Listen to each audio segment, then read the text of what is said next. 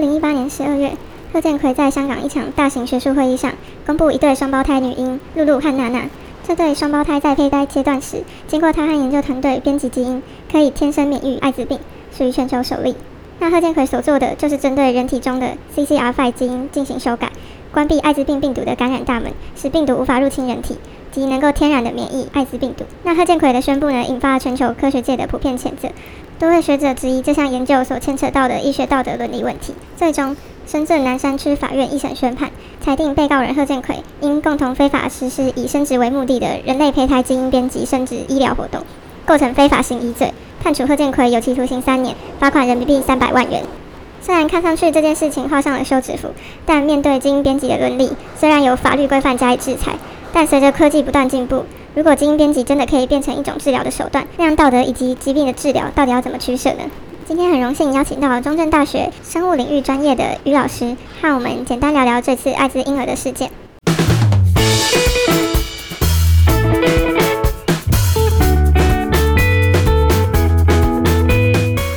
这次艾滋宝宝它引起了各界的争议，这种利用编辑基因呢来治疗疾病的方式。其实呢，早就已经发展了一阵子，也就是所谓的基因疗法。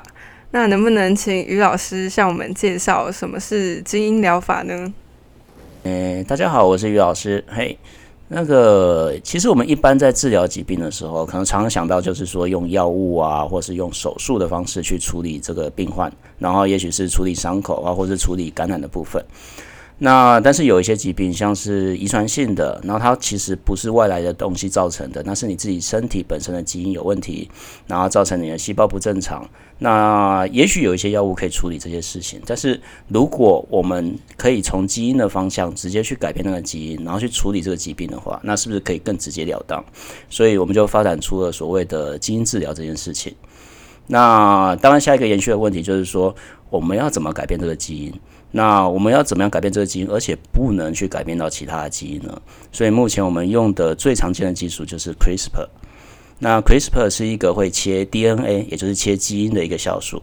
那它可以借由一段 RNA 把它带去我们想要它去的地方，也就是我们目标的那个基因。那它把这基因切断之后呢，我们细胞就会想到啊，我不行不行，我快死掉，我要把它修起来。所以，我们这个时候再给它正确的版本的话，有时候细胞就会哎不小心换错了，就换成正确的。那这时候我们就可以得到一个拥有正确基因的细胞，那它就有机会恢复正常，然后之后就可以治疗这个疾病。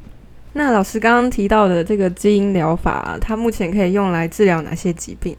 那我们基因治疗的话，其实一开始当然我们还是要去验证说这个治疗方式有没有风险，它有没有毒，然后它会不会害到我们就是人体。那经过这个过程之后，他才会开始进入我们的临床试验，说，哎，我真的可以去申请，说我用在某个人身上或某个病人身上。那在这个阶段的话，目前比较多的方向都是在处理血液相关的问题，譬如说是白血病啊。那像你的细胞如果不正常增生，是因为某个基因突变的话，那我们其实是可以把你的血球细胞的母细胞取出来，然后之后利用基因编辑之后，编辑完成正确的，然后再把它送回去你身体里面细胞，让它变成就是有正确版本的白血球，然后就是可以去帮助你防御外来的疾病跟病菌。那或者或者是说你的红血球它本身有病变，像是镰刀型的血球症的话。那你也可以就是利用基因编辑，然后编辑你的血球母细胞，然后送回去，那之后你就会有正常的红血球细胞可以去帮你运送氧气这些事情。那除此之外，目前我觉得比较炫的就是，我们有一些遗传疾病其实是跟视力有关系的，那它会随着你的年纪增长，然后让你的视神经消失，然后看不到东西。那我们如果可以很早期的时候就去处理这样子的神经，让它不要这么快死亡，因为你你的基因突变死亡的话，那其实就可以挽救你的视力。所以也有临床试验，就是试着把我们的 CRISPR 的基因给呃蛋白质或者是一些 RNA 给送到眼球视神经附近，听起来有点恐怖，对不对？对啊，不过其实比起就是看不到的恐怖，我觉得那一点点痛是可以忍受的。那这个东西也进入临床了，然后目前也在试验，然后初期看起来有一些不错的结果。那也许这以是这样子这样子的状况去看的话，其实不管是视力或甚至以后，也许我们也可以处理听力的事情。那这一些都是侵入性相对比较低的，然后也不是不可挽回的事情。所以我觉得基因疗法在目前其实是很有机会去应用到其他更多的方向。那既然老师刚刚提到基因疗法，它可以治疗这么多疾病，而且都可以很有效的去就是针对症状去治疗，那为什么就是这次贺建奎所进行的基因疗法受到了这么多争议？好，那其实这一次的争议，它有好多面向可以讨论。因为我们先从科学一点点的部分来讲好了，就是他贺建奎他处理的方式是说，诶，既然我的艾滋病病毒借由我们细胞上面的一个受体叫做 CCR5，然后要进去细胞里面，那我是不是可以把这个受体给处理掉？就是利用基因编辑把它弄掉之后。让我们的 HIV 病毒找不到我们，可以进去细胞里面，然后之后我就可以免疫了，这样子。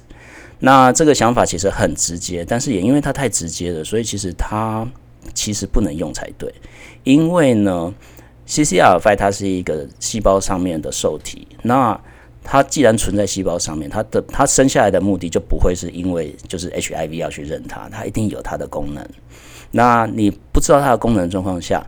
你又把它弄掉。那你得到的好处是 HIV 找不到门进去，那你得到的坏处就是啊，原本需要它的它也进不去，那你也不知道说到最后造成什么状况。那加上说也，如果我们只是处理我们的身体的细胞，然后还可以把置换回来的话也就算了。可是呢，那个贺建奎老师，嗯，现在还在教老师嘛，好，不管。对，那他处理的方式呢，他是去处理就是受精卵。那这下子麻烦啦，因为你受精卵长大之后，是你身体所有的细胞都是带有你编辑过的基因。那甚至之后这个小孩子长大结婚生子，他生生下来的小孩也会有这一个被编辑过的基因。那也就是说，你也许想说我治用了一个基因，然后处理了，然后我治疗了一个疾病，但是你可能也创造了另外一个疾病出来。这个都是我们在不确定的时候我们不能做的事情，尤其是这个东西是一个人。它不是一个动物，它不是说我今天可以，呃，我虽然动物也不能随便杀掉了，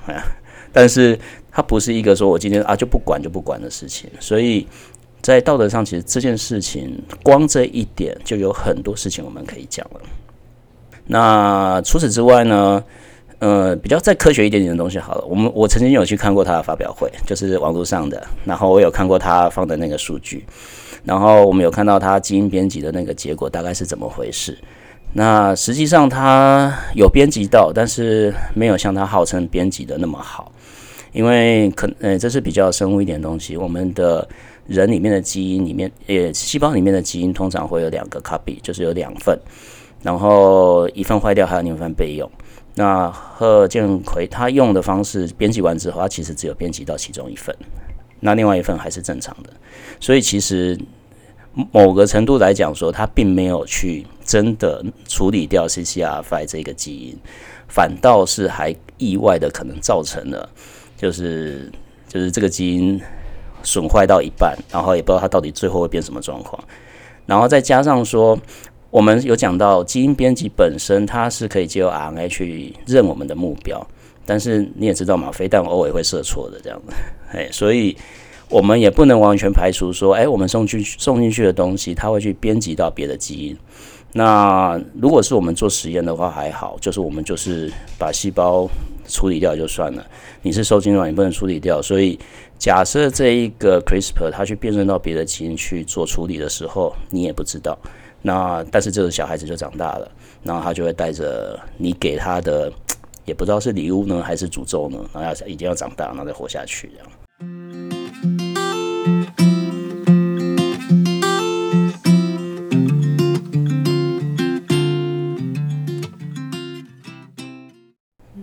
那其实我今天想要请教老师的部分，就是关于这个基因疗法。虽然说它就是在治疗疾病，但其实它跟改造基因这件事情就是一线之隔。像我们现在表面上的目的就是要治疗疾病嘛，那我们是可以无上纲的，就是改造基因吗？还是说，就算你要拿来治疗疾病，你也有一定的在改造基因上面有需要一些遵守的一些规则？嗯，目前其实我们可以接受的范围啊，就是改造基因这件事情，它只要不是遗传下去的这件事，我们大致应该应该说，第一个是它不会遗传，第二个呢。它不会造成什么致命的风险，那我们就有机会可以真的临床的应用它。那假设这一个改造基因的方式，它是会遗传下去的。那以目前我们的道德规范来说，我们不允许这件事情。当然，也许几个世代之后，也不用几个世几个世代，要五一百年了。就是可能在不久将来，也许有新的考量，然后有新的想法，说也许我们可以怎么做，然后让这样的风险降到更低。那那时候也许就会有真的可以改造基因，然后往下一代传的。嗯。其实我本人有点不置可否，当然我不希望对，因为以一个生物学家或者说以一个比较有社会道德的人来讲的话，我们不希望我们的技术或者是我们的专长被拿去使用在不好的地方。对，所以以目前来讲的话，遵守不要让这个基因流传出去，然后不要让它传承到下一代，然后不要影响到，不要影响到说你这一个接受这个治疗的人他的生活品质。那这样子的状况下，我我本人基本上是可以接受的，嗯，对啊。然后讲到刚刚的艾滋宝宝的事情的话，其实有应该吐槽点好多，真的好像吐吐不完，对啊。因为呃，我们讲简单的嘛，就是说，他说他要治疗艾滋病，但是其实艾滋病目前的鸡尾酒疗法已经蛮有效的了，然后甚至还有呃预防的，应该是 PREP 吧，嘿。那在这些疗法都有效的状况下，其实。我们觉得他没有说出来，或者是说实际上的意义，治疗的意义其实没有那么大。我觉得反倒是比较像是噱头，但是如果他的成就部分，对他的名声、他的计划的钱之类的，对，但是因为这样子去牺牲一个人，这反而是更不能接受的事情。嗯，对你今天，呃，我们先退一步讲好，你今天这个治疗如果是这一个人剩下的最后一一线生机。然后呢，他不做就是死，他做的可能可以撑下来，但是可能还是会带其他疾病。那我们可能还可以勉勉强强的想说，呃，虽然是虽然压线了，但是还最少可能对这对这个人还有一些正面的影响。但是你今天如果只是为了自己的名声，为了自己的各式各样的利益去做这件事情的话，那我觉得都不用讲基因编辑这件这件事情，就光讲你的目的跟出发点，就完全没有办法让人家接受。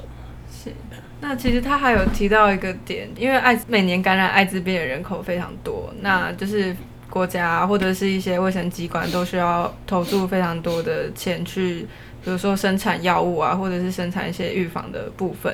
那如果霍建奎，因为有些赞成霍建奎的理论的人认为，如果我们真的可以找到让人类可以从此免疫那个艾滋病的基因的话，那为什么我们不去做这件事情？嗯。其实重点就在是从此免疫这句话，其实非常难做到。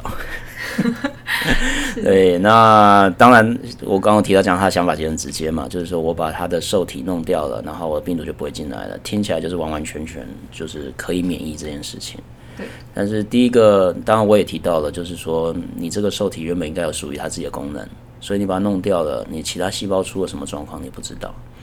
第二个就是。病毒其实也是会演化的，他今天不靠这个门进来，他明天会不会靠另外一个门进来？其实也没有人知道。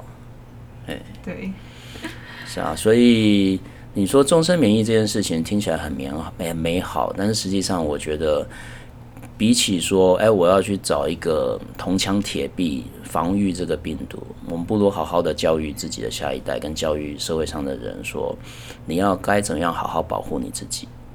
对，然后从可能流病学的观点啊，然后从个人卫生啊，或者从一些我们就是人与人交往接触的时候一些卫生观念教起。那这样其实比起我去防御这个病毒来讲，我还有更多的获收获跟获益，因为我可以不止防这个病毒，还可以防各式各样不同的病毒。最简单的例子我们来讲嘛，像 COVID-19 这一次不是大爆发吗？对。然后不是大家都要戴口罩吗？嗯。然后结果，你知道最无辜的受害者是谁吗？川普他老婆。不是不是不是，最无辜的受害的呢是那个流感病毒。嗯。因为你如果认真去看哦，我们的 COVID-19 出现之后，因为大家开始戴口罩了，同时间所有以前会流行的流感的病毒的高峰全部一起消失了。嗯。对，所以。用这一点来看，其实我们就可以很清楚的知道说，比起啊，我今天有一个东西可以去防御我的 COVID-19，我不如去教导我们社会上的大家更去注意自己的健康跟安全。那这样你连带的，你还可以收获到好多，就是我可以防这个，我还可以顺便防那个。嗯，对啊。所以其实很多疾病都是人为可以去预防的。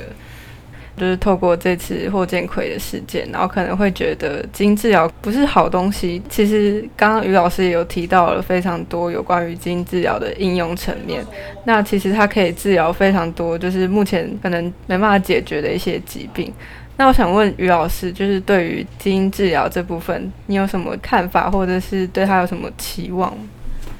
呃，我觉得基因治疗这个名词，因为这一次艾滋宝宝事件被人家认识，这个其实是有点不好的开始啦。因为终究一提起来就是要负面，然后就算是我们比较专业一点的人，我们也觉得说，你怎么会这样子啊？对啊，对。那但是回归到我们比较比较专业的部分的话，我们还是觉得说，这个治疗方式它真的可以解决到一些我们以前没有办法解决的问题。因为我刚刚提的视神经，比如说它因为基因突变然后死掉的事情，那它就真的没有药物可以处理。那你也不能说我去挖一颗眼睛来用这样子，对不对？所以你说它危险吗？我们不否认它有一定的危险性。但是因为我们所有的治疗，甚至其实我们所有药物都有伴随着一点一定的风险性这样子。但是我们只要能够把它控制在合理的范围的话，就算是毒药也会变成药物。所以啊，所以我很希望，就是说，我们接下来的科学界可以好好的去发展这一些基因治疗的东西。那我们的社会大众，嗯，应该是说，我觉得也是科学界的任务。我们科学界应该还要有一些人可以去跟大家好好的解释，说基因治疗到底好在哪里，然后不好在哪里。然后呢，它有什么缺点，跟它有什么优点，让大家更认识这个东西，而不是每一次讲到基因治疗就想到哦，艾滋宝宝哦，对，嗯，是是啊，所以终究就是一句话，我觉得它是一个很有希望的东西。那它可以解决很多各式各样，就是我们之前没有办法处理的遗传性疾病。那甚至我个人很希望说，它可以去处理一些像神经退化性疾病的东西。因为如果我想，可能有些人家里可能真的有一些长者，什么阿兹海默症，那或者是一些渐冻症，呃，渐冻症就不一定是长者的啦。对啊，那照顾这些你曾经最亲爱的人的时候，那个辛苦的程度其实是很难想象的。那如果我们的生物科技真的可以在这个地方帮助一些人，然后让状况不要恶化到这个程度，那是不是其实相对的就是一个很好的贡献？最早可以很无愧的说，嗯，我的专业对这个社会是很有帮助的。是，那我们就谢谢于老师带来这次的专访。